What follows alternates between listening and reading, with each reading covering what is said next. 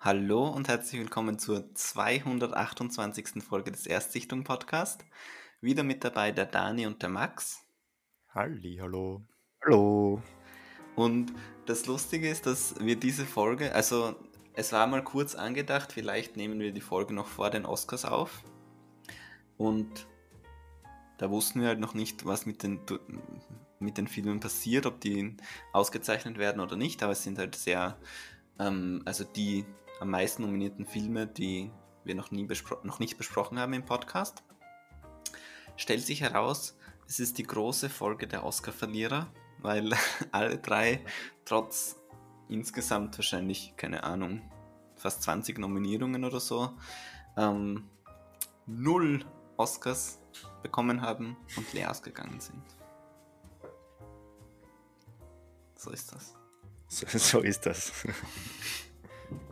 Ich wollte irgendwelche Kommentare noch, weil dadurch, dass ich den ersten Film vorstelle, ist jetzt ein bisschen unangenehm, so Monolog auf Monolog. Perfekt, dann belassen wir es beim Monolog und sagen wir keine Kommentare dazu. okay.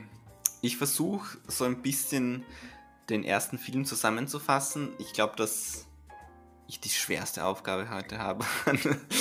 Äh, und zwar geht es um den Film Tar der Name schon schwierig auszusprechen. Tar, so, also T-A-R. Und es ist ein Film aus dem Jahr 2022. Äh, Regie geführt hat Todd Field, den ich nicht kannte vorher. Wen ich aber kannte, war Kate Blanchett, die die Hauptrolle spielt. Und ich denke, das war so in etwa von, also von den Schauspielern her, war das die einzige, die ich so wirklich kannte. Ach so, die äh, Assistentin kannte, kannte ich noch. Nicht beim Namen, die heißt Naomi Mar Merlon. Aber mhm. das ist die von Porträt einer jungen Frau in Flammen. Haben wir das geschaut gemeinsam? Oder nicht? Nein, glaube ich nicht. Also ich habe nicht gesehen. Okay. Ich kann mich halt erinnern. Okay. Ähm, also worum geht's in dem Film? Also es geht um die. Das ist schon schwierig, was sie ist.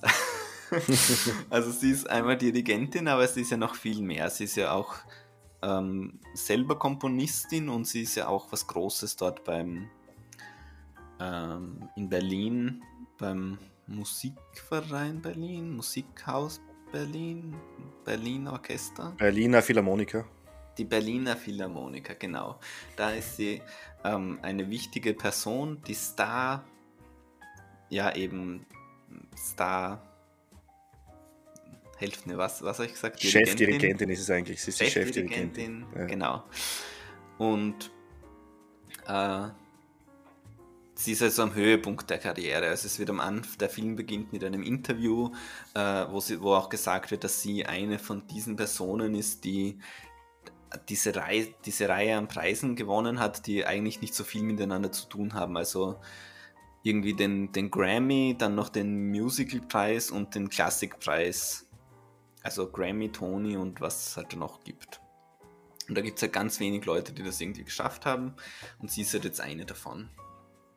Und äh, genau, also sie ist am Höhepunkt der Karriere und man merkt halt, eigentlich gibt es wenig so Handlung, die so im Vordergrund ist, sondern es ist alles so ein bisschen äh, so Aufarbeitung auch von was schon passiert ist und so Einblicke in ihre Psyche und wie sie so funktioniert und ähm, was sie da eigentlich für ein Leben führt. Also, äh, war es richtig schwer, das zu erklären, so, weil das, so das zu strukturieren jetzt in meinem Kopf, was da eigentlich passiert. Also, äh, genau, auch so ein bisschen, was alles schief geht, dann irgendwie, um das geht es ja hauptsächlich irgendwo. Also so von dem Karrierehöhepunkt bis was dann halt alles dazu bis zum kommt. Tiefpunkt. Genau, ja, bis zum genau. Tiefpunkt eigentlich. Ja. Also, ähm, sie ist dort die Star-Dirigentin und dann, Moment, lass mich kurz nachdenken, wie ich das zusammenfasse. Also, Genau, also ganz relativ am Anfang merkt man dann schon, äh, sie spricht halt immer mit ihrer, hauptsächlich mit ihrer Assistentin und mit ihrer Frau. Das sind so ihre Hauptbezugspersonen am Anfang, die man so kennenlernt als Zuseher. Und man merkt durch die Gespräche mit der Assistentin, dass es da eine Angestellte oder also im, im Laufe des Films erfährt man, dass es auch eine Orchester, also eine Besetzung vom Orchester war.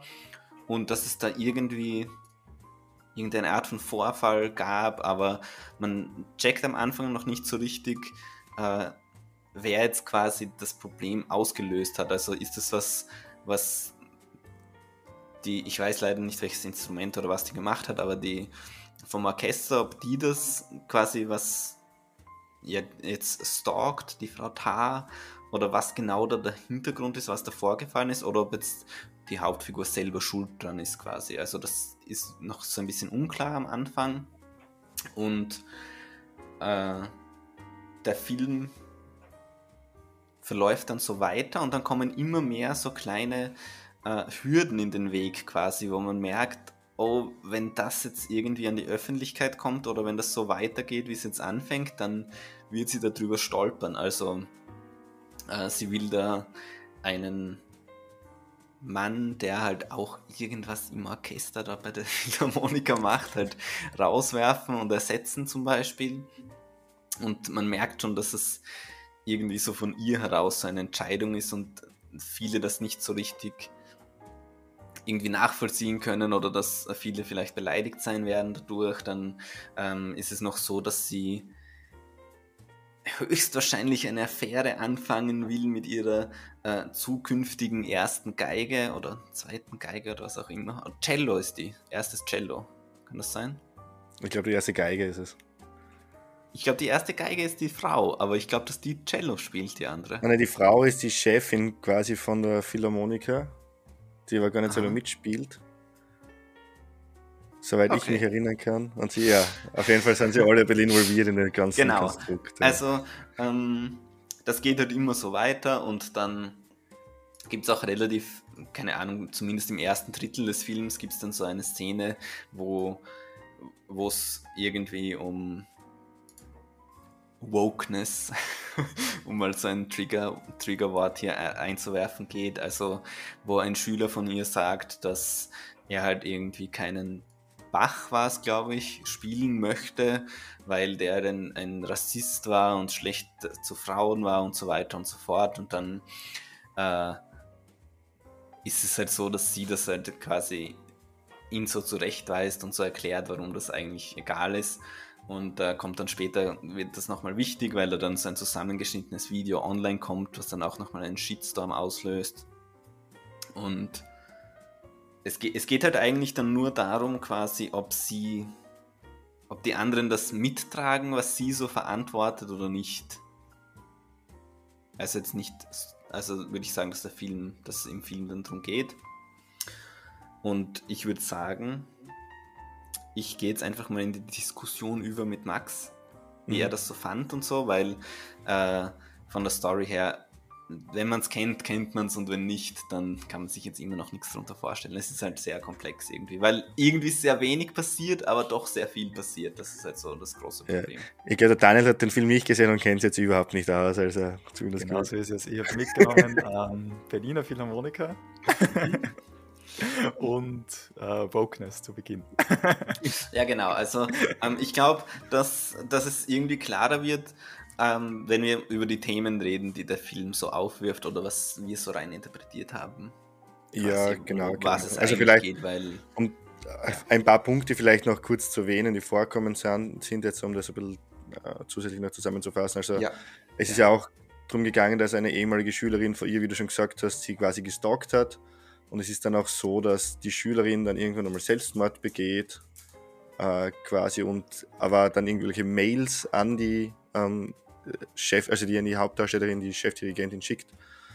Ähm, und eben sie dabei beschuldigt, dass sie schuld war und solche Sachen. Und ähm, das ist also ein Hauptthema irgendwo und gleichzeitig aber auch hat sie am Anfang zum Beispiel ein Gespräch mit einem Investor, der aber gleichzeitig auch Dirigent werden möchte. Das kommt zum Schluss dann wieder, wie sie rausgeschmissen wird, ist er dann quasi der übernimmt ihr Stück so. Also es sind so viele kleine Stories drinnen, äh, die irgendwie dann zusammen das ganze Filmkonstrukt recht komplex machen, würde ich sagen. Also an genau. manche Leute mich dann gar nicht mehr erinnert, irgendwann einmal äh, im Film. Äh, und gleichzeitig ist aber auch nicht wirklich, meiner Meinung nach, sehr aussagekräftig. Also es ist die Storyline jetzt nicht so insgesamt jetzt, um was es eigentlich wirklich geht, ist es nicht so komplex, aber durch die kleinen vielen Stories macht es halt brutal komplex irgendwie. Das heißt, ich war eher verwirrt, wie ich den Film geschaut habe, als dass ich jetzt da, da der Storyline gut folgen hätte können und für mich da viel mitnehmen hätte können irgendwie.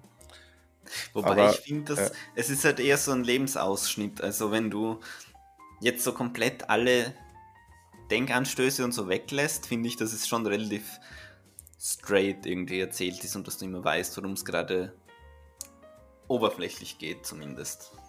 Ja, eben, und von dem her ist die Story irgendwie recht platt, muss ich sagen, weil es fängt halt an, dass sie irgendwie da in einem Interview sitzt, da drüber geredet wird, dass sie jetzt ein Buch rausbringt und quasi da die fünfte irgendwas vom Maler, als fünfte Symphonie quasi jetzt dann Neu als nächstes arrangiert, oder arrangiert und ihr großes Ding jetzt ist. Und enden tut der Film eben damit, dass es alles quasi nichts wird und sie irgendwo in Asien dann äh, in einem Orchester spielt, wo quasi irgendeine Spielmusik, also so vor einem Game die Musik quasi gespielt wird und im Publikum alles Cosplay-Leute sitzen, so quasi. Das ist so von Anfang richtig gut und am Ende ist irgendwo, wo es eigentlich gar nicht landen wollte. Ähm, das ist quasi irgendwo so die, die Hauptstoryline. Das heißt, von mega erfolgreich bis genau das, was sie nicht werden wollte, innerhalb von kürzester Zeit eigentlich so. Ähm, und eigentlich ist ja die Story dahinter, wie sie dorthin kommen ist. So. Äh, und eben durch. Ja, wobei, wie sie dorthin ja. gekommen ist, wissen wir ja gar nicht. Also wir wissen ja, am Ende kommt ja dann auch raus, dass es halt ihre ganze Person so ein bisschen fake ist quasi. Mhm. Ja. Also dass sie eigentlich ähm, so Kleinstadt-Amerikanerin ist und irgendwie gar nicht Tar heißt, sondern halt Meredith oder keine Ahnung, halt irgendeinen anderen Namen hat und ähm, das wird am Anfang gar nicht so angesprochen. Da glaubst du halt, ja, die ist wahrscheinlich Finnin oder so oder keine Ahnung, so. Also, dass das alles so ein bisschen aufgesetzt war, so die ganze Person, ja. Persönlichkeit, dass sie so bigger than life war und das, das wird dann alles so, so weggenommen irgendwie quasi. Also meiner Meinung nach geht der Film irgendwie, wenn wir vielleicht da gleich in die Diskussion noch reinstarten, so an dem Hauptthema vorbei und der Thema eigentlich quasi beworben worden ist. Also ich habe mir diesmal sogar einen Teil der Filmbeschreibung durchgelesen, was ich normal nicht mache, wow. und äh, den Trailer angeschaut. und da geht es ja hauptsächlich darum, dass sie quasi die erste weibliche Dirigentin ist, die sich in einer männerdominierten Branche durchsetzen möchte. Und um das ist es meiner Meinung nach in dem Film nicht wirklich gegangen. Also das war jetzt nicht so das Hauptthema. Ähm, meiner Meinung nach so irgendwie. Ich weiß nicht, ob du das anders siehst. Aber ich finde, ich, ich, also für mich ist immer dieses Trailer und Film-Ding so ein bisschen schwierig, weil für mich kommt es dann eher darauf an, ob du dann was Gutes bekommst oder nicht. Und nicht, ob du das bekommst, was du dachtest, dass du bekommst. Ja, es, es war dann halt irgendwie nichts Gutes, was ich bekommen habe. So von, von, von meiner, also ich finde, es, geht halt, äh, es geht schon viel um dieses, ähm, ja, kann man halt Kunst vom Künstler trennen oder nicht? Das ist halt Aber so ein auch großes nur minimal irgendwie, oder? Also schon also, der eine, okay, das ist der eine Monolog, den sie führt mit dem einen Schüler, der den weißen Cis-Mann nicht spielen möchte. Also im Aber das, es geht ja dann um sie auch quasi. Und danach um sie, ja okay, alles, bisschen, ja. Also sie ist ja das dann quasi. Sie ist ja die, die dann gecancelt Ey. wird. Also es geht schon auch so um so Machtmissbrauch und so weiter und ähm, ich finde schon, dass die Themen eigentlich ganz gut behandelt werden, um die es so geht. Äh, so an also, sich so dieses. Also ich. Ich finde es, man hätte sein Film halt, man hätte das halt alles viel einfacher machen können, wenn's, wenn sie ein Mann wäre. Ja. Dann wäre irgendwie alles viel eindeutiger so. Mhm. Und ich finde, es, es wird schon dadurch interessant, dass sie eine Frau ist, aber für mich nicht ähm, weil sie eine Frau ist per se, sondern eher, weil du dann mehr drüber so nachdenken kannst. Weil es ja. irgendwie Sinn macht. Ich meine, sie ist ja eine Frau, aber sie wird trotzdem irgendwie als Mann schon dargestellt in manchen Szenen. Wie zum Beispiel, sie, sie hat ja ein Kind mit ihrer Frau, mit ihrer Ehefrau. Und mhm. da ist ja in der einen Szene in der Schule und, und sie stellt sich ja vor als äh, hallo, ich bin die, was nicht, und ich bin der e also, und ich bin der Vater von, von der Tochter im Endeffekt, so, und dann scheißt sie das Kind halt voll zusammen, also das ist eine lustige Szene gewesen. ähm, also sie spricht halt auch Deutsch in der Szene, das ist halt geil. Genau, das ist ganz cool, weil sie Deutsch spricht in der Szene. Ähm, aber ja, für mich war irgendwie der ganze Film so gefühlsmäßig sehr monoton und ich habe da nicht viel rausholen können für mich. Also es war irgendwie auch nicht spannend anzuschauen. Also die Themen finde ich gut, die behandelt worden sind. Und sie haben es vielleicht auch ganz gut getroffen teilweise, aber es war für mich nicht gut umgesetzt, sagen wir mal so. Also für mich, also ich, ich irgendwie, ich habe das irgendwie noch vor den Oscars gesehen und ich, ich bekomme das im Kopf nicht mehr so extrem zusammen. Ich weiß, dass damals war mein Kopf so richtig voll danach. Also als mhm. ich mit dem Film fertig war, da hatte ich so extrem viele Gedanken und irgendwie, ich weiß nicht mehr genau, was das Thema war, aber ich weiß noch, dass ich es gut fand, dass der Film meiner Meinung nach wirklich so zum Diskutieren irgendwie anregt. Also ich dachte mir wirklich, ich will jetzt darüber sprechen, über diese Themen, die da drinnen sind, weil ich finde, dass der Film das alles dir gut aufzeigt und so, aber dir halt keine Antwort gibt. Also er sagt dir nicht, ja und so ist es jetzt. Und dann gehst du so ja. raus und denkst dir, ja, das ist scheiße oder das ist gut oder so. Sondern es ist eher so, der gibt dir so die Themen und dann musst du jetzt selber damit klarkommen. Und das fand ich irgendwie richtig gut. Aber ich kann dir jetzt nicht genau sagen, was da in meinem Kopf drin ja. ja, war bei mir irgendwie schon anders. Also ich habe nach dem Film auch irgendwie, so wie bei vielen Filmen, irgendwie, naja, ja, irgendwie so, habe ich dann gleich was anderes gemacht und er war sofort aus dem Kopf draußen irgendwie. Ähm, aber ich glaube, dass es auch ein Film ist, wo es um, um Setting geht, wie es dir, keine Ahnung, wie du selbst gerade irgendwie drauf bist oder wo du den Film oder mit wem du den Film anschaust. Ähm, also eben zu Hause angeschaut und da bin ich halt immer abgelenkt oder oft abgelenkt, wenn mir der Film mhm. halt wirklich komplett catcht. So, wenn ich den im Kino gesehen hätte und da reingesetzt hätte, lauter, also mit, mit einem, einem, guten Ton und wo man wirklich so der Film ins Gesicht blendet und immer das anschauen muss, was davon läuft, dann wäre es wahrscheinlich anders rüberkommen. Und da stelle ich es mir vielleicht schon dann interessant vor, wenn man den mit Leuten anschaut, dass man dann auch gut drüber diskutieren kann. Mhm. Äh, in dem Fall habe ich ihn eher danach gleich wieder Task gewechselt und irgendwie den gar nicht mehr im Kopf wirklich gehabt. äh, vielleicht noch so ein paar. Ne, eine Frage noch vielleicht und dann zwei kleine Fun Facts. Ähm, die Frage: Findest du, dass es so wirkt, als wäre sie eine echte Person, also um das kurz auszuführen, also ich habe ganz oft irgendwie gehört und gelesen, dass, ähm, dass es sich halt so anfühlt wie eine Biografie und dass man erst dann checkt, so bei der Recherche danach quasi, ja, die gab es ja gar nicht. Teils, teils. Also ich finde, es wirkte sehr geschauspielert. So, das ist oft nicht, was auch nicht beim Film möchte, ist, dass es geschauspielert wirkt. Aber mhm. sie ist mir nicht in der Situation, wie es halt dargestellt war, echt vorkommen als echte Person. Also ich habe es auch nicht gewusst, ob es jetzt eine Biografie war oder nicht. Mhm. Aber es wirkte mir zu aufgesetzt, dass es wirklich eine Biografie dann sein hätte können. Also es, ich es, weiß nicht, keine Ahnung. Ich, ich finde, es, es, es, ist halt irgendwie auch so äh, mit dem, also ich finde schon, dass es irgendwie so biografiemäßig sein könnte, aber es ist halt teilweise so ein bisschen. Also mich jetzt jetzt nicht super gewundert, wenn es auf einmal übernatürlich wird zum Beispiel. Ich finde, dass der Film irgendwie so eine Stimmung hat, mhm. wo dann plötzlich auch rauskommen hätte können, dass äh, die Frau, die gepflegt wird, zum Beispiel die Nachbarin, falls du dich an ja. das erinnern kannst, ähm, ja. bevor man die das erste Mal sieht, wenn dann plötzlich rauskommt, ja, da wohnt ein Dämon nebenan und also wenn dann irgendwie so komplett das abgedreht wäre und dann komplett was Übernatürliches passiert wäre, hätte ich mir auch gedacht, ja, passt irgendwie zum Film. Vielleicht wäre es dann spannender gewesen für mich, den Film anzuschauen. äh, die kleinen Fun Facts vielleicht noch. Äh, einerseits, einen habe ich vergessen, vielleicht kommt er noch. Und der zweite ist, der Schrei. Ah, ich hab's schon wieder. Der Schrei ähm, wenn sie joggen geht, dann hört sie mal so jemanden mhm. schreien. Ja. Und äh, das ist ein Schrei aus Blair Witch Project. Mm. Also da wurde ein Schrei aus einem anderen Film eingesetzt. Sehr interessant. So als Easter Egg. Wobei, wer soll das herausfinden? Aber hast du es gelesen oder bemerkt? Nein, ich habe es gelesen. Also, okay. Das ist ja crazy.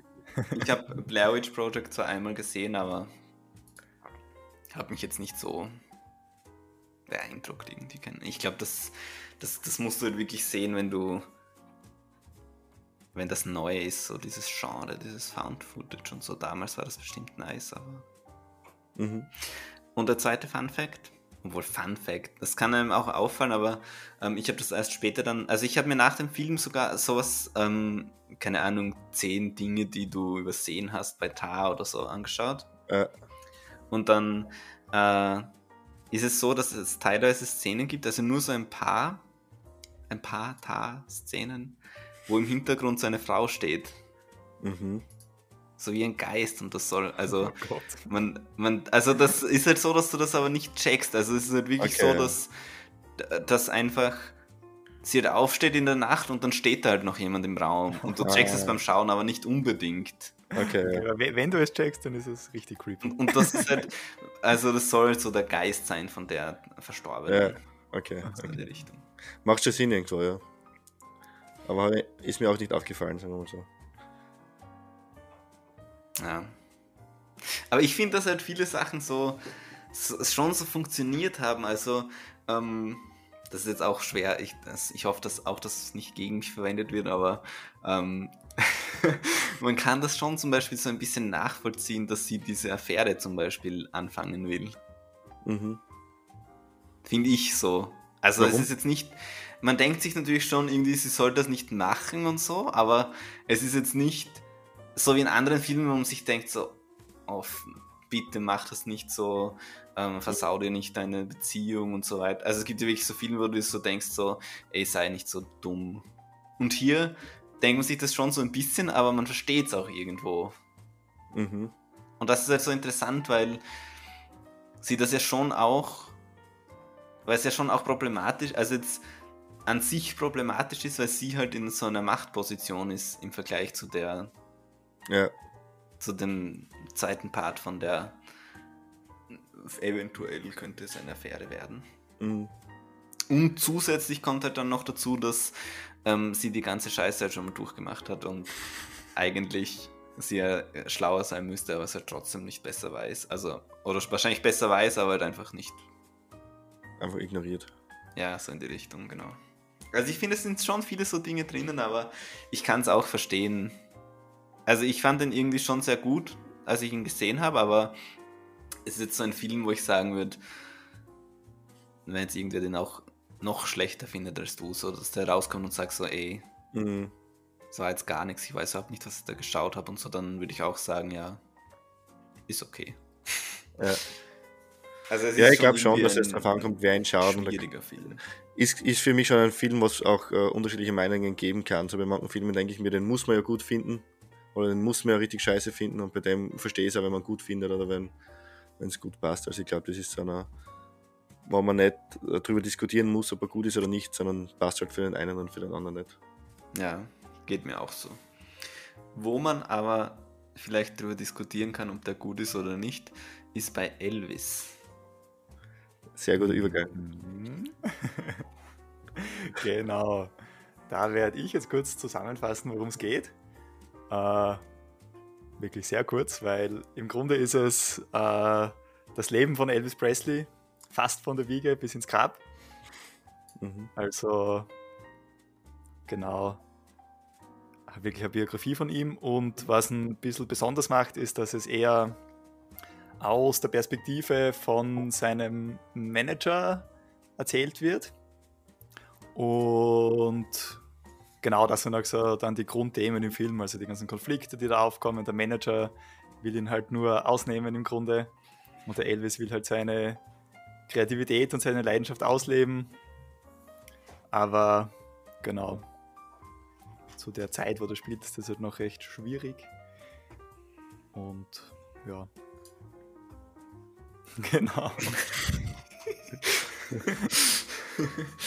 ja, stimmt soweit, würde ich sagen. Also ich glaube, das war bis jetzt die kürzeste Plot-Zusammenfassung, die ich gehört habe.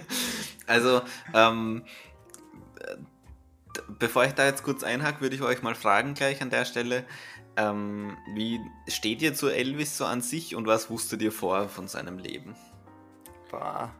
Also ich muss sagen, nicht viel, nur so die, ja, man kennt ein paar Lieder und hat irgendwie eine Erinnerung, dass es schon ein bisschen länger her ist, dass, dass Elvis gelebt hat und dass er halt einer war, der das Ganze wie Rock'n'Roll geprägt hat.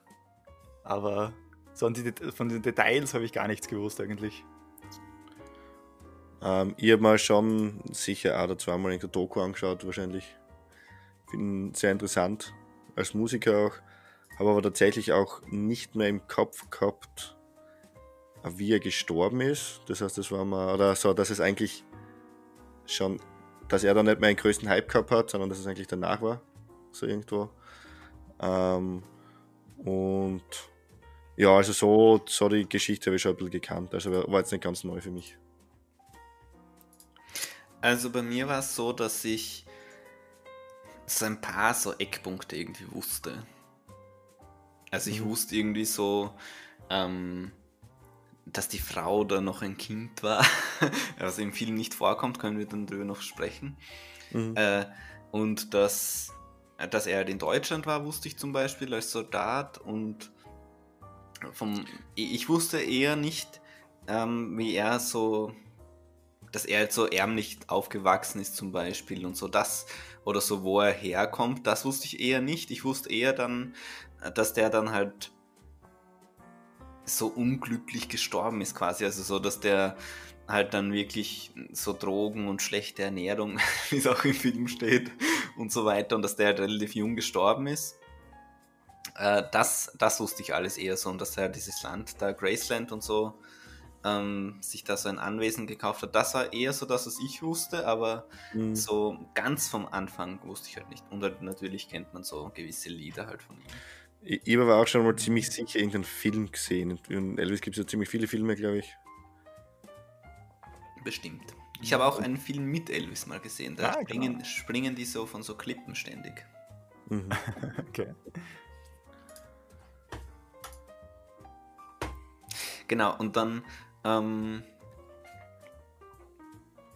wie war der Film so für euch? Den habt ihr jetzt beide gesehen. Ja, genau. Also ich muss sagen, ich war eher enttäuscht. Aber was mich so grundsätzlich gestört hat, war so ein bisschen der Stil vom Film. Das ist so, ich weiß nicht, so, ah, ja, so comic-mäßig halt eher war und jetzt nicht so, dass man sich wirklich irgendwie so reinversetzen kann. Mhm. Wenn ihr versteht, was ich meine. So, es hat immer so schnelle, schnelle Sprünge und immer nur ganz kurz alles und dann war es irgendwie so, ah, hat sich irgendwie alles so beiläufig ein bisschen angefühlt. Absolut, also ich bin, ich bin da ganz genau in deiner Meinung eigentlich auch. Also ich war auch eigentlich eher enttäuscht vom Film. Ich bin großer Fan von so Musikfilmen, also auch so von so den, den Queen-Film, der nicht so lang, wann ist denn der rausgekommen, der Queen-Film? Bohemian Rhapsody, ist nicht so lange her, oder? 2016 oder so. Ja. Oder auch. Vielleicht später. Der Rocketman und sowas. 2018. Also das ist Rocketman hat mir ziemlich taugt und so Filme taugen mir eigentlich ziemlich, wo auch die Musik vorkommt von den, von den Künstlern. Aber ich war von dem eigentlich recht enttäuscht vom Film. Also ich habe mir, hab mir mehr hofft gehabt irgendwie, dass es mich mehr catcht, weil die Filme catchen mich meistens irgendwie ziemlich gut, aber der hat mir irgendwie hat mir irgendwie nicht wirklich vergeben, muss ich sagen. Wie schaut es bei dir aus? Irgendwie. also, ähm, ähnlich wie dann beim dritten Film, den wir besprechen, habe ich eher so ein Negatives gehört im Vorhinein. Mhm. So dass der Film halt, also ähm, generell der Regisseur Baz Luhrmann ist halt dafür bekannt, dass der so auch halt so irgendwie so historische Filme quasi macht, aber dann so moderne Musik einbaut zum Beispiel. Mhm. Und also zum Beispiel, der hat ja diesen, wie heißt das, mit Leonardo DiCaprio, wo der ganz reich ist. Der Great Gatsby zum Beispiel ja. gemacht. Und dann ist es ja auch so, das spielt halt kein irgendwann um die Jahrhundertwende und dann ist halt so Dubstep einfach auf der Party und so. Mhm. Weil das halt so die Zeit Stimmt, war von Skrillex und so weiter. Mhm. Und äh, dann war auch noch was ganz groß irgendwie war, dass Tom Hanks da als dieser irgendwie nicht so gut ist in der Rolle und so mit dieser Fett, Fettsuit und so weiter und dass das irgendwie so ein bisschen peinlich ist und und dafür, und also ich hatte so null, beziehungsweise so negative Erwartungen und dafür muss ich sagen, war es dann eigentlich ganz okay. Okay. Ich fand es dann eigentlich ganz okay und ähm, was ich jetzt sehr interessant fand, war dieses, eben so diese Anfangsstory, weil ich das irgendwie nicht wusste. Also ich wusste schon, dass der so King of Rock'n'Roll ist, aber ich wusste halt nicht, dass man ihm so nachsagt oder anrechnen kann, dass er quasi schwarze Musik für Weiße gemacht hat. Mhm. Also das ja, war mir so null ja. bekannt, so null, dass ja. der auch da diese Verbindungen hatte zu BB King und so weiter. Das mhm. war halt für mich alles neu und auch interessant und ich finde, das hat der Film auch ähm, ganz gut eigentlich so herausgearbeitet zum Beispiel. Da muss ich sagen, der erste Teil des Films hat mir äh, viel besser gefallen irgendwie. Also gerade das, was um das gegangen ist und auch wie, wie er zum Sieg gekommen ist und was er am Anfang gemacht hat und so. Den Teil habe ich noch gut gefunden, aber irgendwie hat es dann so lang gezogen, finde ich. Also es, und auch nicht so, dass es mich gecatcht gehabt hätte, sondern es war einfach nur. Und ich muss sagen, irgendwie habe ich den Hauptdarsteller, den Elvis, auch nicht wirklich abkauft. Vielleicht war das irgendwie das Hauptproblem. Also, ich weiß nicht. Ich finde nicht, dass er das wirklich sehr gut gemacht hat, meiner Meinung nach. Das war für mich auch sowas, wo im Vorhinein ich mir dachte, ja, kompletter Misscast quasi, der schaut ja gar nicht aus wie Elvis. Mhm. Und dann im Film dachte ich mir auch, ja, der macht das schon ganz gut. Aber okay. vielleicht hatte ich einfach so einen weichen Tag, wo ich alles so nicht so schlimm sah. Aber ich, das war auch so, so ich mir dachte, ja, ähm, eigentlich ist er ein guter Darsteller. Also ich fand es zum Beispiel gut, dass man den nicht kannte. Ja. Also für mich war der wirklich so ein komplett neues Gesicht und dadurch hat es auch irgendwie funktioniert, weil ich halt nicht dachte, ja, aber der war doch auf der, der war doch auf der Mauer bei, bei Game of Thrones damals, hat er verteidigt gegen die weißen Wanderer oder so. Sondern ich kannte den halt einfach gar nicht und dann konnte ich es auch akzeptieren. Also ich fand es auch nicht jetzt so schlecht. Er ist, mir, er ist mir sehr bekannt vorkommen. Also ich weiß nicht, wo der mal mitgespielt hat. Ja, aber ich, halt eben vom Gesicht, vielleicht war das das Problem, dass ich ihn vom Gesicht her erkannt habe und er nicht wirklich meiner Meinung nach ausschaut wie der Elvis. Also ich, ich finde schon, dass da große Unterschiede irgendwo so von den Gesichtszügen her sind. Deswegen, ah, weiß nicht, keine Ahnung. Ja, ich weiß, was du meinst. Das stimmt schon. Das dachte ich mir im Vorhinein auch. Und also, der schaut ja nicht anders aus jetzt im Film als privat. Bei Once Upon a Time in Hollywood hat er mitgespielt, aber wahrscheinlich eine Ah, ich sehe gerade, also bei Zoe 101 und iCarly und sowas, vielleicht, vielleicht daher. vielleicht war das so ein Disney, so ein Disney-Schauspieler damals. Okay. Äh, ja, was gibt es zu dem Film noch zu sagen? Er hat jetzt eh keinen Oscar gewonnen. Also ihr findet den eher so, muss man nicht sehen. So von den Musikfilmen gerade zum Beispiel finde ich eher so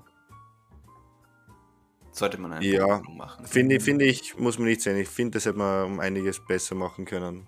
Also, meiner Meinung nach. Also, es, ich stimme da, dem Dani zum Beispiel zu, es wirkt schon so ein bisschen so äh, karikaturmäßig, so ja. als ob man das eh schon wüsste und dann wird es hier jetzt nochmal kurz zusammengefasst. So. Das, ja. das fühlt man schon so ein bisschen. Ja. Genau, und dann es schwierig, irgendwie so wirklich, dass man einen packt. Ja ich finde es halt dann auch immer schwierig, diese bei so Biografien, wenn die dann wirklich versuchen, so das ganze Leben abzubilden. Mhm. mhm. Stimmt. Dann wird es notwendigerweise ziemlich kurz alles. Ja. Also ich kann mich da zum Beispiel erinnern, gab es so einen Steve Jobs-Film, äh, wo aber irgendwie die ganze Story immer nur um so Präsentationen herum gewickelt wurde irgendwie. Der neuere Steve Jobs Film, also der mit dem. Nicht der mit ja. Ashton Kutcher, sondern der ah, okay. mit Michael Fassbender. Mhm. Und da, also da, da gab es halt irgendwie vier Präsentationen oder so. Das erste MacBook oder was auch immer und halt iPod und iPhone oder so. Mhm. Und dann gab es halt immer so eine Story da herum und was sich in der Zwischenzeit getan hat und so weiter. Und also jetzt nur als Beispiel, man kann sich halt auch so eine Periode oder irgendwas Bestimmtes aussuchen und dann das halt anders erzählen. Du musst halt nicht quasi, ja, da wurde er geboren und da ist er gestorben, sondern du kannst halt auch seine Biografie kreativer erzählen oder halt anders erzählen, mhm. einfach, denke ich mir. Ja. Absolut, ja, absolut. Und ähm, die zwei Sachen vielleicht, die wir noch ansprechen könnten. Einerseits äh, wurde da halt gar nicht drauf eingegangen, was ich jetzt aber nicht so schlimm finde, aber ähm, dass seine Frau, die war halt irgendwie 13 oder so, wie sich die kennengelernt haben, oder halt sehr jung. Okay. Und äh, das wird halt sogar, also dadurch, dass die Schauspielerin halt dann auch länger seine Frau spielt und so, wird das halt dann gar nicht behandelt so, sondern da glaubt man, ja, die sind halt irgendwie, keine Ahnung, drei Jahre Unterschied oder so. Ja, aber das ist ja gerade vielleicht der Punkt, wie du vorher gesagt hast, man muss bei so einem Film nicht alles behandeln und das ist vielleicht also ein Punkt, den du auch nicht behandeln musst, so, weil der eh schon tausendmal immer erwähnt wird, so auf dem. Das ist vielleicht auch der Hauptpunkt. Ja, aber es ist halt schwierig bei dem Film. So. Irgendwie so, weil er macht halt nichts, was negativ ist, so. Naja, außer dass er mit anderen Frauen auf der Tour schlaft. Ja, okay. Aber okay. nein, nein, aber ich, also, aber gibt es viele wird alles Szenen, gegen dich verwendet, Fritz. Alles gegen dich verwendet. gibt es irgendwie viele Szenen oder so, wo du, ja, okay, das ist wirklich so eins der wenigen, aber sonst ist es ja eher so, dass er halt selbstzerstörerisch ist vielleicht, aber mhm. er entscheidet sich ja immer dafür, dass er irgendwas macht, was für die Family ist oder, ja, ähm, stimmt also er ist schon so der Good Boy im ganzen Film. Er, er, wird nie wirklich so. Also man merkt nicht mehr, dass man sagt, jetzt er wird jetzt so richtig größenwahnsinnig oder so, oder gibt es da Szenen? Nein, es, es, ist ja eher so auch, dass der Film darauf abzielt, dass von Anfang an ja die Frage gestellt wird, quasi ist der Manager schuld gewesen am Tod von Elvis Presley und dann wird halt der Manager immer negativ dargestellt irgendwie, aber zum Schluss kommt dann doch raus, dass es vielleicht weitläufig seine Schuld war, war nicht unbedingt so.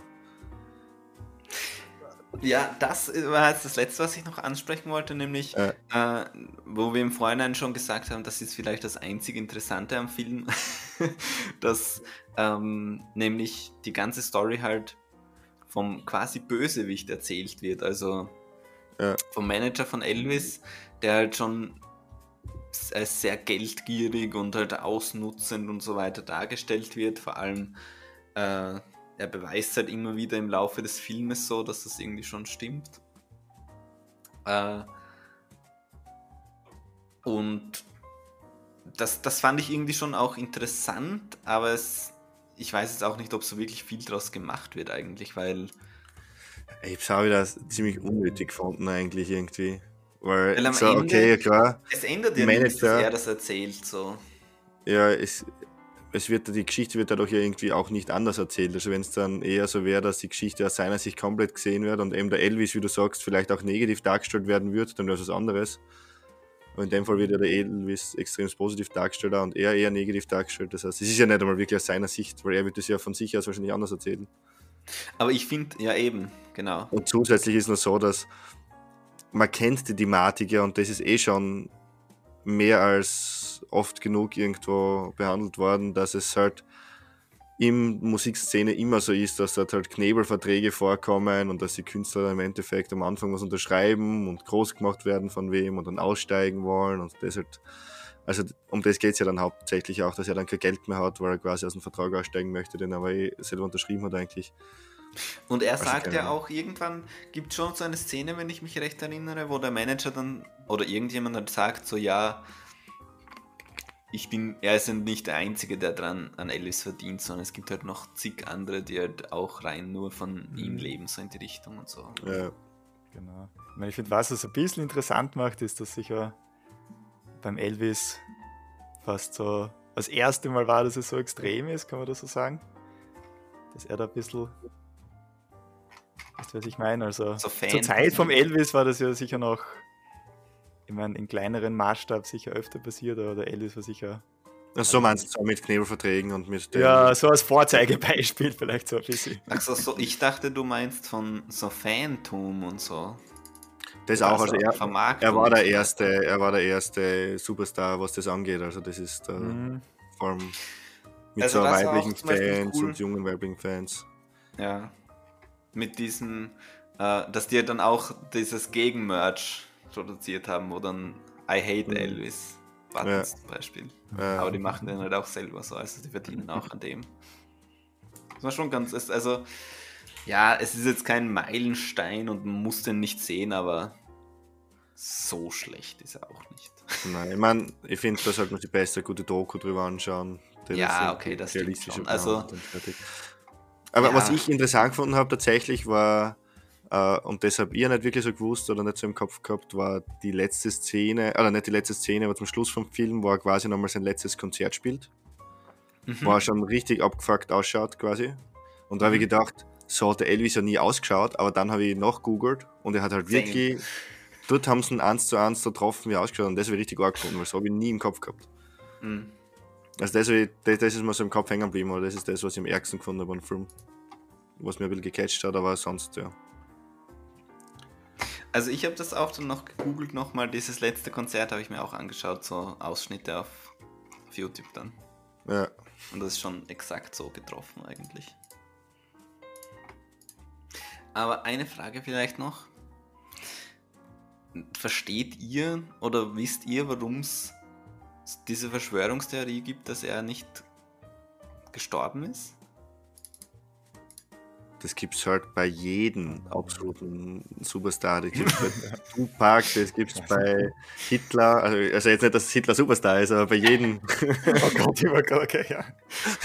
bei jedem großen. Michael Jackson nicht, und so, ja, okay. Ich gibt es bei allen, dass die nicht gestorben sind. Also ich verstehe es mhm. auf jeden Fall, dass das gibt, weil es da immer Fans und Leute gibt, die das nicht einsehen wollen oder die da, keine Ahnung, Stories drumherum machen. Es ist ja dann quasi fast so religiös. Absolut. Ja, bei den Beatles oder beim Elvis, genau. Was ich ein paar Leute so ein Elvis-Schrein zu Hause haben, weißt schon. Ja, 100 Prozent. So, das ist ja, er ist ja quasi ein Gott für viele. Und deswegen macht es schon irgendwo Sinn, dass das gibt. Ja. Und äh, vielleicht noch was, was so in die Richtung geht vom Thema her.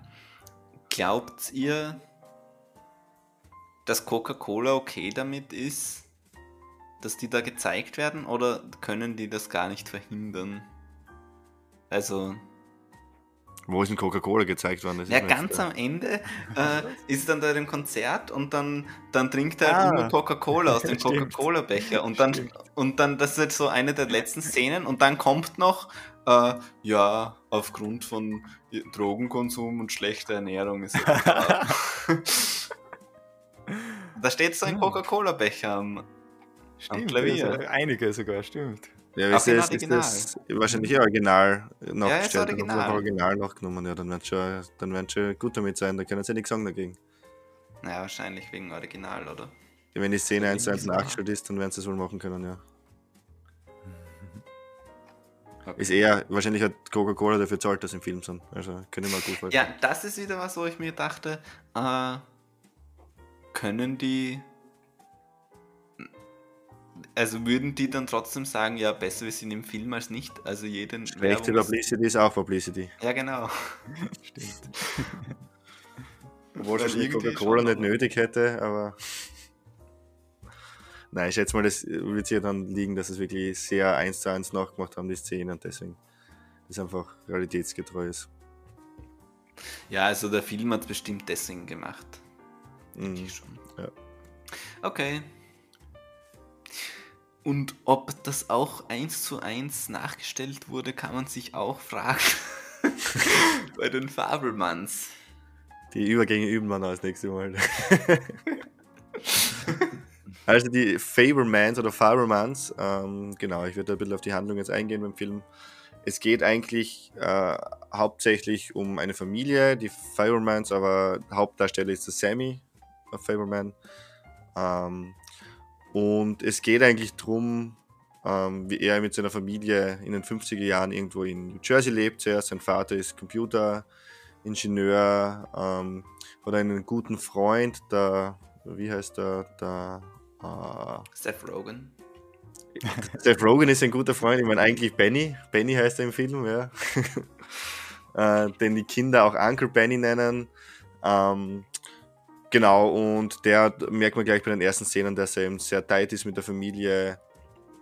Und es geht ein bisschen darum, dass der Sammy draufkommt, dass Filmen eigentlich ein großes Hobby von ihm wird oder dass ihm das viel Spaß macht. Also Filme aufnehmen, schneiden und äh, Filme daraus produzieren. Ähm, genau, und es ist aber dann so im Film, dass sein Vater quasi ein Jobangebot in, einem anderen, in einer anderen Stadt kriegt. Und dort ziehen sie dann auch hin. Ähm, und dort ist es so, dass quasi Sammy ähm, recht viele Probleme hat in der Schule, also mit, mit Mobbing so ein bisschen. Äh, aber gleichzeitig ist es so, dass seine Family oder in der Familie fängt es halt an ein bisschen zu kriseln, weil er eben draufkommt, dass seine Mutter äh, eine Affäre mit diesem Uncle Benny hat.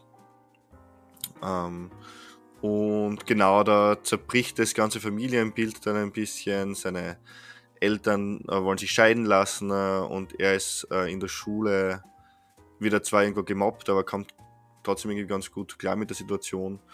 Und ähm, es geht auch ein bisschen darum, dass er zwischendrin dann wieder dieses Hobby des Filmens irgendwo verliert. Ähm, findet es dann aber wieder, weil irgendwie eine sehr religiöse Freundin findet, äh, die sehr wohlhabend oder von der Familie sehr wohlhabend ist. Und ähm, er borgt sich dann quasi eine Filmkamera vom Vater, also von seinem Schwiegervater, vom Vater seiner Freundin aus, dreht damit dann quasi eine Abschluss, Schulabschlussreise, die wird dann gezeigt beim letzten Abschlussball und äh, er stellt eben dann diese Leute, die ihn gemobbt haben, so dar, dass der eine, eine quasi ein Superstar ist und der andere so ein bisschen ein, äh, weiß ich nicht, Schwachmat, weiß nicht, wie man das nennen soll. und damit schafft das, die zwei die sich dann so ein bisschen ähm, in die Haare kriegen. Ähm, ja, und Ende des Filmes geht es darum, dass er quasi ähm, dann Möglichkeit kriegt, irgendwo in einem Filmstudio, glaube ich, einmal dort zu sein, ein Interview zu führen. Ähm, trifft dort dann eine äh, Regisseurlegende. David Lynch. Also halt die, die, Filmfigur weiß ich nicht mehr, wer das war. genau, und ähm, ja, zum Schluss geht er eben glücklich zwischen Studiogebäuden entlang und so endet irgendwie der Film. Ähm, ja, habt ihr da noch was hinzuzufügen zu der Zusammenfassung? War jetzt das sehr oberflächlich auch, aber. Zur Zusammenfassung nicht. Äh, also genau. so zum Diskutieren gibt es halt noch was, aber zur Zusammenfassung würde ich sagen, gute Zusammenfassung. Also, was man noch ergänzen kann, ist, dass es halt so eine Semi-Autobiografie ist von Steven genau. Spielberg selbst. Und sein, der und, Film ist ja auch von mhm. Steven Spielberg, also der hat genau. Regie geführt. Ja. Und äh, er sagt, also ich habe dann auch dort so ein Video angeschaut, ähm, Fablemans versus Reality, bla bla bla. Mhm. Und Fake Facts checked und so. Und da kam eigentlich raus, dass so zumindest die Eckdaten, also natürlich weiß man nicht, was jetzt da hinter geschlossener Tür passiert ist und so, aber an sich, dass es schon wirklich sehr nah an seinem Leben halt dran ist. So. Hm, okay. Also ich habe das auch ähm, jetzt gerade das erste Mal gelesen, eigentlich, dass es, also ich zum Schluss dann erst gelesen nach dem Film, dass er von Steven Spielberg ist, das habe ich nicht gewusst. Und habe jetzt auch erst gelesen, dass es quasi so quasi autobiografisch ist. Mhm. Das macht den Film irgendwie noch ein bisschen interessanter, muss ich sagen. Mhm. Ähm, aber grundsätzlich, wie hat euch der Film gefallen? Fangen wir vielleicht mal so an. Ähm, ja, also mir richtig gut. Da war es jetzt eigentlich so ein bisschen das Gegenteil zu Elvis. Das war irgendwie so genau der Filmstil, der mir, glaube ich, am meisten taugt, was halt echt so langsam erzählt wird, auch viele Dialoge, die sich ein bisschen hinstrecken und halt so. Ich weiß nicht, das war richtig so ein Film zum sich drinnen verlieren, mhm. finde ich. Fritz, was sagst du? also ich fand, dass, also ähnlich wie bei Elvis, hatte ich hier auch so das Gefühl, dass so der Bass so ein bisschen so negativ war.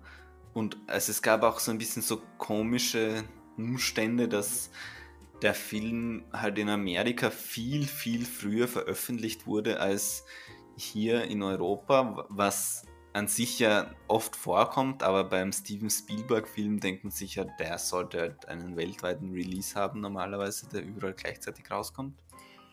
Und äh, war, da war meine Erwartungshaltung auch wieder eher niedrig und dann, als ich den Film gesehen habe, muss ich sagen, für mich war es so ein bisschen so ein Up and Down. Es gab so Szenen, die ich so extrem stark fand und extrem irgendwie, dass man sich die auch einprägen kann. Und dann gab es aber auch wieder Phasen, wo ich dachte, so, ja, ist okay. Mhm. Also ich muss sagen, ich bin da äh, der gleichen Meinung wie der Daniel. Ich habe den auch absolut cool gefunden. Ähm, ich war so ein Film, wo ich mich wirklich drinnen auch verloren habe, den ich geschaut habe und da war ich, keine Ahnung, hätte ich ja noch weiter schauen können irgendwie, weil es auch vom, vom, vom Storytelling her richtig cool ist und zusätzlich finde ich, hat der Film einen richtig coolen Humor irgendwie. Also ich habe mhm. zwischendrin richtig cool, lustig gefunden. So. Ähm, was mich irgendwie am Anfang überrascht hat, war Seth Rogen. Den habe ich in der ersten, also ich habe nicht gewusst, er mitspielt, ich habe ihn gesehen, habe gedacht, er schaut ja aus wie der Seth Rogen. Und dann habe ich nachgeschaut, also obwohl er irgendwie nicht in den Film reinpasst, weil es halt nicht so ein richtig dummer Humor ist, den der Seth Rogen normal hat, so irgendwie, den ja cool findet hin und wieder. Dann habe ich nachgeschaut, okay, ja, es ist der Seth Rogen. So. Und dann habe ich gedacht, okay, ja, nice. Genau, da habe ich am Anfang auch gedacht, ah, schon wieder der Seth Rogen in einem Film, aber es ja. hat dann irgendwie zum Schluss dann doch gut gepasst irgendwie. Und, und die Szene am Anfang, wo sie am Tisch sitzen, ich glaube, das war das erste, wo wir uns genau, was gesagt ah. ich habe da, hab dann wirklich gedacht, der, der schaut ja aus wie der Seth Rogen, das kann nicht sein. So. Aber anders irgendwie so. Wie der Seth Rogen nur erwachsen so. Nur in einem erwachsenen Film irgendwie, so, keine Ahnung. Wobei, also er hat mich schon so ein bisschen rausgerissen, weil hm, er ist halt einfach, für mich war halt so Seth Rogen. also es gibt so Schauspieler, bei denen ist es irgendwie so egal. Also ähm, mhm. so ein Riesenbeispiel zum Beispiel Pedro Pascal. Der ist halt super beliebt bei Game of Thrones und dann macht er Mandalorian und dann ist er halt auf einmal bei Star Wars so. Also ist halt bei Mandalorian, denkst du dir so, ja, der passt da auch rein und dann ist er bei Leisterfass und dann denkst du dir, ja, das ist halt jetzt der Joel. Also du denkst dir dort, dort habe ich mir zum Beispiel, bei dem denke ich mir nie, ja, aber das ist doch der Dude von Game of Thrones. Und dann schaue ich hm, Last of Us und dann denke ich mir nicht, ja, das ist doch der Mandalorian. Und ich, für mich ist der dann immer diese Rolle zum Beispiel. Und ähm, bei Seth Rogen dachte ich schon ganz oft, so Seth, Ro Seth Rogen ist Spielbergs Vater. So. und nicht, äh, nein, also nicht sein Vater, sondern sein, sein quasi. Dem dann quasi Stiefvater dann vielleicht. Ja, genau. genau. äh, ich muss sagen, also er passt halt gut zur Rolle, weil ich kann mir das ganz gut vorstellen. Also ich weiß nicht, wie der Typ natürlich in echt ist, aber ich finde, Seth Rogen hat ihn einfach gut gespielt und das ist, wie du sagst, es war halt für mich wieder Seth Rogen in der Rolle, ja. Also es ist halt der Seth Rogen. Also ich finde, ähm, es hat nicht so, so rausgerissen so ein bisschen, aber es funktioniert halt trotzdem. Also vor allem diese Szene, wo er dann ihm was schenken will, so aus ja. schlechtem Gewissen heraus mhm. und aus irgendwie Verbundenheit heraus. Und ähm, der Steven, wie heißt der im Film? Ähm, der Sammy. Der Sammy äh, will das dann irgendwie nicht annehmen, aber irgendwie ist es halt doch das, was er will und so und keine Ahnung. Und ähm, in der Szene zum Beispiel äh, funktioniert es schon. Also das, er hat ja auch so Szenen, wo es irgendwie um was geht und dann funktioniert es trotzdem im Film, mhm. finde ich. Ich muss sagen, plotmäßig ist halt auch so irgendwie, so, es gibt ja ein paar Nebenplots irgendwie neben dem, dass er halt quasi da die Filme gern macht. Und ich habe das in der ersten Szene, wo da Seth Rogen da mit der Mutter vom, vom, vom Sammy irgendwie so irgendwo drinnen war, sofort checkt, okay, ja, passt, der haben Affäre. Wirklich so instant. Das heißt, es Wobei so es so ein bisschen unschuldig bleibt. Also, ähm, das hört sich jetzt dumm an, aber ich, ich finde halt, man weiß nicht so 100% wie weit das gegangen ist. Also ob die halt einfach so verliebt sind so. Ja, das ist ja Oder ob das so eine Full-Bound-Affäre ist. Ist. ja, nicht, ist ja nicht wirklich wichtig. Also das ändert ja. Also es ist nicht so wichtig, weil äh, die Familie dann dadurch zerbricht, dass sie halt das nicht mehr weiter kann und dass sie halt zu mhm. ihm gehen will und so weiter. Die ist also die Mutter von Sammy. Ja. Dadurch ist es dann nicht so wichtig, aber wenn es jetzt irgendwie so aufgezogen wäre, dass der Vater das jetzt so schlimm findet oder so, dann hätte man das schon mehr beleuchten können, finde ich. Aber ist ja nicht so. Ist ja, ist ja so ein Ding irgendwie, wie du vorher gesagt hast, bei manchen verstehst du das und bei manchen Filmen verstehst du es überhaupt nicht, dass dann so eine Affäre da ist oder so. Und da merkst du halt, okay, egal was zwischen den anderen beiden schon passiert ist, es ist so, dass sie zu ihm geht, weil sie das von sich aus quasi möchte und für sie das irgendwie das Richtige ist und weil da irgendwie mehr dazwischen ist. Und dann kann man das auch irgendwo besser nachvollziehen, meiner Meinung nach. Aber ähm, zum Beispiel diese Handlung fand ich an sich, na, also es ist ja keine Handlung so, weil es halt echt ist irgendwie, aber ähm, ich fand da auch zum Beispiel halt gewisse Szenen irgendwie stark. Mhm.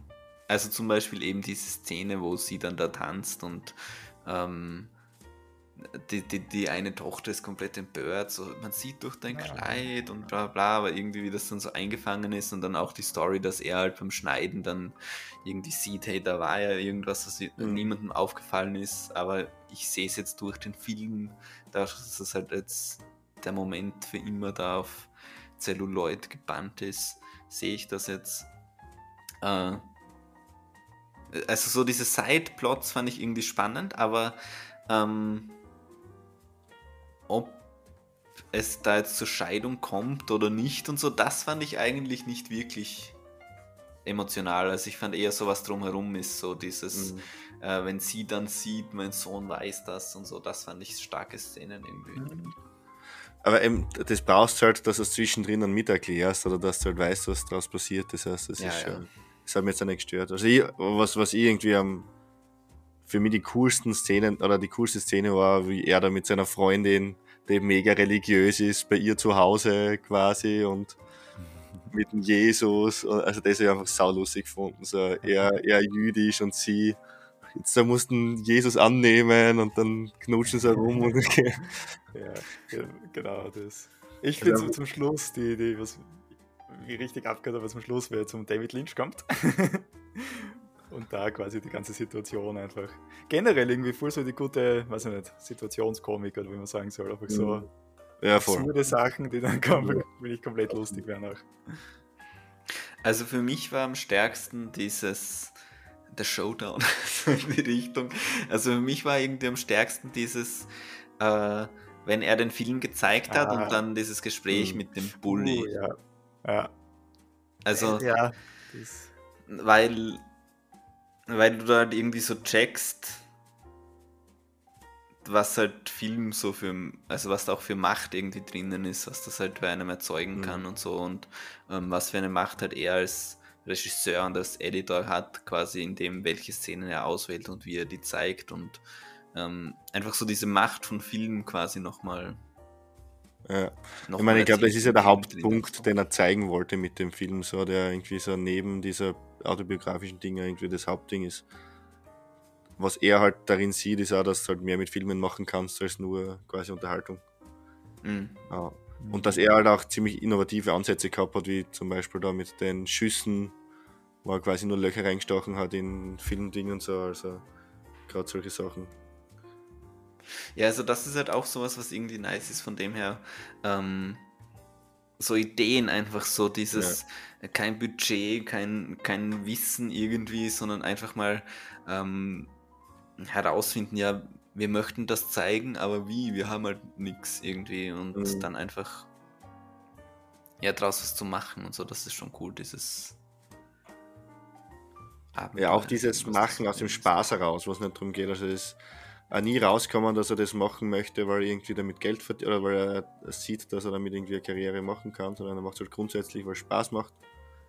Äh, aber trotzdem mit einem gewissen Ernst. So, weil sein Vater ist ja wohl eher so gewesen, dass er immer das abgetan hat, als es ist nur, nur ein Hobby quasi und er hat das nie ernst genommen, aber gleichzeitig ist halt auch irgendwie so ein bisschen rausgekommen, dass er das nicht, dass er das schon eigentlich hauptsächlich auch macht, weil es ihm Spaß macht oder weil er das cool findet. So. Ja, genau. Also, ähm, kann man natürlich auch jetzt. Nicht, dass ich es unbedingt so sehe, aber ich spiele es mal kurz den Teufelsadvokaten. Äh, es ist schon, ich finde, dass er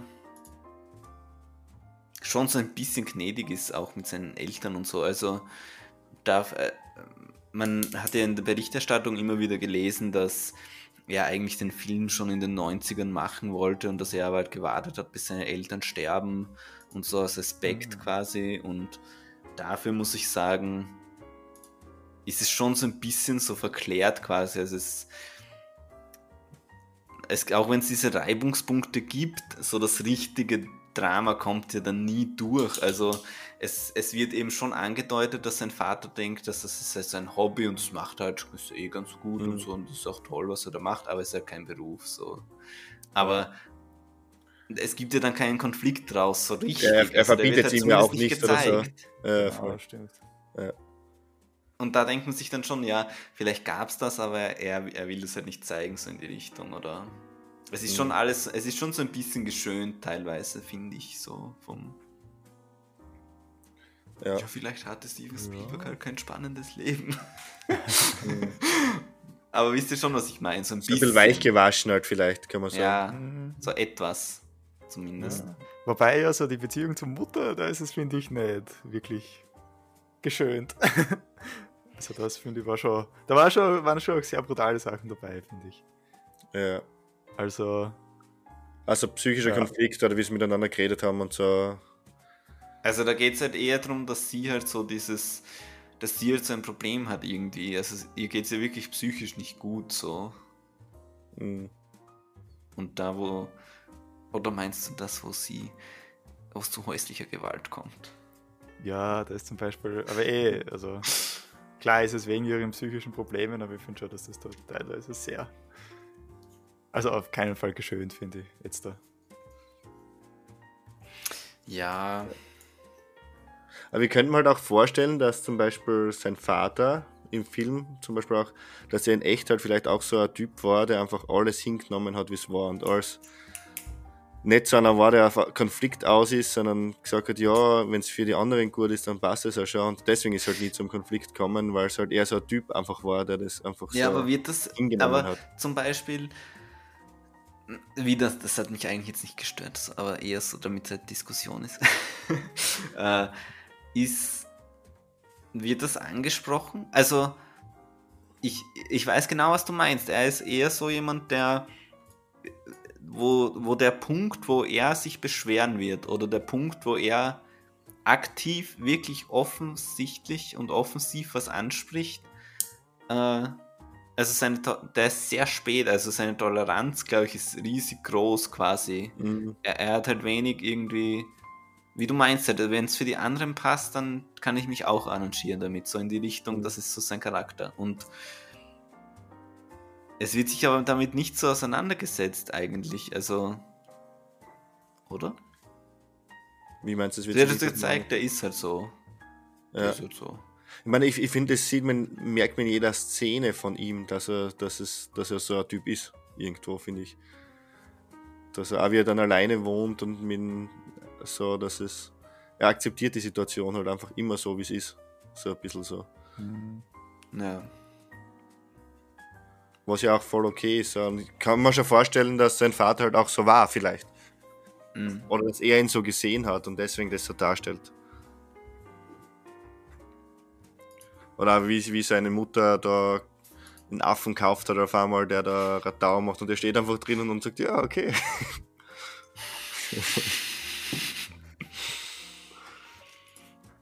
ja.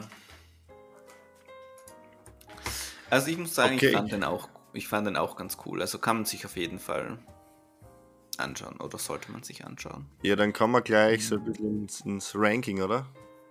Mhm. Daniel fängt vielleicht an, weil der hat nur zwei Filme. ja gut, da ist recht einfach. Überraschung, Fablemans Platz 1 und Elvis Platz 2. ja. Also nach der Besprechung würde ich wahrscheinlich auch Fablemans auf 1 und da auf 2 und Elvis auf 3 sagen. Ja, ich die, wenn wir die vor einem Monat aufgenommen hätten, hätte wäre da noch auf 1, würde ich sagen. Ich muss tatsächlich sagen, ich bin da diesmal das erste Mal vielleicht sogar gleichen Meinung wie der Fritz. also für mich ist aber so, dass Fablemans absolut Nummer 1 ist jetzt von den dreien. Ja. Ähm, das war der einzige, der mir wirklich Spaß gemacht hat beim Anschauen, also, also wo ich wirklich so drinnen war. Mhm. Ähm, würde aber auch sagen, Tar auf Platz 2, weil er zumindest nur zum Denken anregt, so irgendwie, und weil er doch ein bisschen komplexer ist. Und Elvis in dem Fall auf 3, weil er, weiß nicht, der hat mir wirklich nicht wirklich was gegeben, außer dass, halt, dass ich die Musik cool gefunden habe, weil ich die Musik für Elvis generell cool finde und so ein bisschen die Story halt dahinter ist, aber grundsätzlich würde ich den auch nicht empfehlen. Aber da wüsste ich auch nicht, wem ich den als Film empfehlen würde, muss ich ehrlich sagen. Ja, wüsste ich auch nicht so richtig. Ja. Im Dani vielleicht. Äh. Ja. Der wird sich nicht jeder anschauen nach der Erklärung vom Film und Feedback. Also, ähm, bei Elvis noch ganz kurz, wenn mir das jetzt gerade eingefallen ist, weil, weil ich das kurz angesprochen habe mit der Musik und so. Ähm, das war auch so halb gar, weil teilweise wird dann so neue Musik eingespielt bei Elvis für so mhm. Schnittbilder und so. Aber mhm. dadurch, dass er so mein Musiker ist, muss er natürlich seine Songs relativ originalgetreu spielen. So, das war dann auch so dieser Konflikt, ja. wo man sich denkt, so, dann lass es halt ganz weg. Ja, also ja. mich hat das auch gestört. Weil Gerade im also Outro, auf einmal ist irgendwie ein komplett moderner Song reinkommen, da habe ich gedacht, okay, was soll denn das jetzt? Also. Allem, weil ich mich gerade im Film darauf gefreut habe, dass ich wieder mal so die ganzen Elvis-Lieder genau, hören kann. Genau, dann, ja. ja. Naja. Ja, stimmt schon. Habt ihr sonst irgendwas geschaut in letzter Zeit, was ihr empfehlen könnt oder wo ihr sagt, hey, schaut euch das lieber nicht an? Puh, oh, tatsächlich sehr wenig geschaut in letzter Zeit, muss ich sagen. Also ich glaube, Filme, die ich gesehen habe, haben sich wirklich auf diese drei Filme beschränkt. Außer eben da im West nichts Neues, den ich nachgeschaut habe. Den ich sehr mhm. empfehlen kann, also das ist schon ein cooler Film. Mhm. Aber ich habe mir noch äh, Triangle of Sadness angeschaut, mhm. den ich tatsächlich auch empfehlen würde. Ja. Aber sonst. Sind jetzt gerade irgendwo Kinofilme, die interessant wären? Da die, ich höre die ganze Zeit nur von dem Super Mario-Film. Ja, Super Mario, John Wick. 4. Mhm. John Wick habe ich jetzt auch öfters gehört, aber da habe ich noch keinen einzigen gesehen, das heißt, dann werde ich jetzt auch nicht unbedingt. Und irgendwas noch. Also Super Mario finde ich schon mal richtig geil, das Bowser Musikvideo vom Jack Black. Nicht gesehen. Kann ich, kann ich sehr empfehlen auf jeden Fall, das könnt ihr euch schon mal gönnen. Einen Film habe ich nicht gesehen, aber... Ja, was gibt's denn? Irgendwas, glaube ich, gab es noch. Ach so, Scream 6 war natürlich auch im Kino. Ah, okay. Wir haben ja, relativ vor kurzem für Scream 5 besprochen. Ja, den haben wir besprochen, stimmt, aber im okay. Kino. Das wäre interessant. Scream 6. Aber das war und äh, natürlich für alle Marvel-Fans da draußen. ähm, ähm, Anfang Mai kommt Guardians of the Galaxy 3. Mhm. Vielleicht auch Sonst irgendwelche Filme in nächster Zeit, die kommen, die interessant sein könnten? Mm, ja, der. Christopher Nolan, der neue. Aber das, ja, das kommen im Sommer. Gespannt. Ja. Da kommen zwei Filme am gleichen Tag raus, die ich beide im Kino sehen möchte. Oppenheimer und Barbie. Oppenheimer habe ich auch schon Barbie spaltet auch, alle, spaltet auch alle Gemüter, also ist eher interessant. Film. oh und äh, ein neuer Wes Anderson kommt auch. Mhm, okay. Wie heißt Asteroid der? City. Okay, nice. Dann gibt's, kommt noch so ein Film über Blackberry. Über die, das Unternehmen Blackberry? Ja. Das klingt sehr uninteressant, okay. Doch, das spielen so YouTuber mit. Ich sehe da gerade einen Film, der heißt Kokainbär, also das klingt interessant. Ja, aber der wurde nicht so gut, kam nicht so gut weg irgendwie von der Kritik. Du darfst ja nicht die Kritiken immer anschauen, sondern du musst ja. selber deine Meinung bilden. Okay. Ähm, ja, Indiana Jones kommt auch noch. Indiana Jones 5. Ja, da habe ich tatsächlich auch noch keinen einzigen gesehen, glaube ich. The Flash würde ich mir auch gerne anschauen. Ja, aber dann lassen wir uns überraschen, was die nächsten drei Filme werden, oder? Ja, ich habe noch eine Empfehlung. Ah, es kommt ja. auch noch ein äh, Martin Scorsese Ende des Jahres, ein neuer mit hm. Leonardo DiCaprio, ein Western. Hm. Mhm. Oder Western, naja, das spielt glaube ich schon, da ist schon ein bisschen zivilisiert, aber es geht da um so Morde an Ureinwohnern, die irgendwie mit was Kapitalistischem zusammenhängen oder so. Okay. Mhm. Ähm, genau, was ich noch empfehlen kann, ist eine Serie auf Netflix. Und zwar, oh, da hat sich jetzt ein, die Serie. Habt ihr das gehört? Na. Siri hat sich aktiviert bei, bei so. äh, äh, Und zwar Beef. Sagt mhm. euch das was? Na. Nein. Ähm, also ich habe die Serie, ich habe die Serie hauptsächlich wegen Steven Yeun oder wie man auch immer den ausspricht, ähm, angeschaut, weil ich den halt sehr gern mag. Hauptsächlich von Burning kennt man den, aber auch von Minari oder Okja oder Walking Dead. Äh, und ich habe auch den Trailer geschaut und ich muss sagen, das ist auch so, ein Film, so eine Serie, wo der Trailer schon irgendwie das widerspiegelt, aber auch nicht so gut quasi, was, um was es in der Serie so geht. Also es fängt damit an, dass ein, äh, ganz kurz erklärt, dass halt zwei äh, sich Fremde eigentlich in ein Beef halt einfach verfallen, wo die dann gegenseitig sich so, so irgendwie so runtermachen, so sabotieren aber äh, irgendwann gibt es dann so eine Art von Twist, was jetzt nicht so ein richtiger Twist ist, aber ähm, ja, es, es, es passieren halt einfach Dinge, wo es kommt dann halt auch so zu Situationen, wo man sich so denkt, ja, wenn jetzt der andere rausfindet, dass er das macht, dann glaubt die andere Person bestimmt, dass das nur ist wegen dem Beef, aber eigentlich meint die andere Person das ja doch ernst und so. Also es kommt dann auch zu so Situationen daraus. Es geht dann nicht mhm. den ganzen, nicht acht oder zehn Folgen darum, dass die sich jetzt fertig machen, sondern es entspinnt sich dann schon noch was draus quasi. Mhm. Und ähm, es gibt in der Serie schon auch so Szenen, wo man sich denkt, ja, warum macht der das jetzt oder warum macht die das jetzt so? Also es gibt teilweise so, so Szenen, wo man sich schon denkt, das ist jetzt so für Skript, einfach damit die Story so weitergeht, aber richtig logisch ist es nicht, dass die Figur das macht.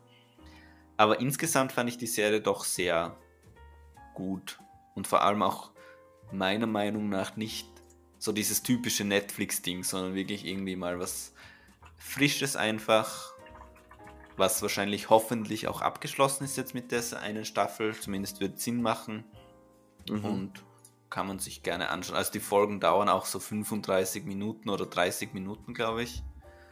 Also verschwendet man jetzt nicht super viel Zeit mit.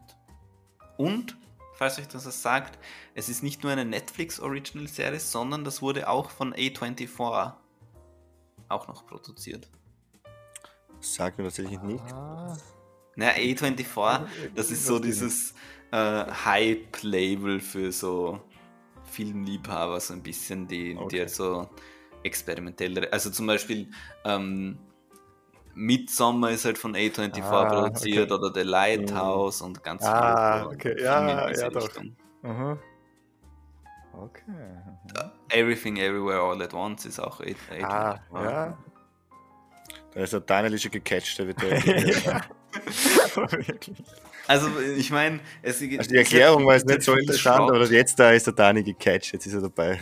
es gibt halt viel so Schrott auf Netflix und ähm, das war wirklich so was Erfrischendes, wo ich sagen muss, dass der Trailer auch dem eigentlich nicht gerecht wird, was die Serie dann ist. Also ich glaube, wenn ich den Trailer nur, nur den Trailer gesehen hätte und nicht aufgrund des Hauptdarstellers, also einem Hauptdarsteller von zwei, äh, Interesse gehabt hätte, hätte ich mir es wahrscheinlich nicht angeschaut und hätte was verpasst. Deswegen, was lernen wir daraus? Keine Trailer mehr anschauen. Ja. Aber wenn es dann irgend so was Großes ist wie Indiana Jones oder so, dann kann ich einfach nicht anders. Oder manchmal sitzt man im Kino oder man ja auch Ja, da musst du, da schau mal weg. okay. Dann würde ich sagen, danke fürs Dabeisein. Vielen Dank für die Einladung. Für die Einladung, ja. Ich sehe euch als Bestandteil dieses Podcasts. Das ist eigentlich keine Einladung mehr. Doch, doch, das sind noch Einladungen. Okay. Wir freuen uns ja immer speziell, wenn du uns einladest. Ja, gut. Ich lade euch, ich schicke immer jedem persönlich die Einladung, weil ich das viel besser finde. Es gibt, deswegen gibt es keine Gruppe. Ja. Gruppen sind eh nur da, um sie irgendwann einmal nicht mehr aktiv zu benutzen. Zu schalten oder so. genau. Okay. Danke fürs Zuhören auch. bis zum nächsten Mal. Ciao. Ciao. Ciao. Ciao. Alle Italiener.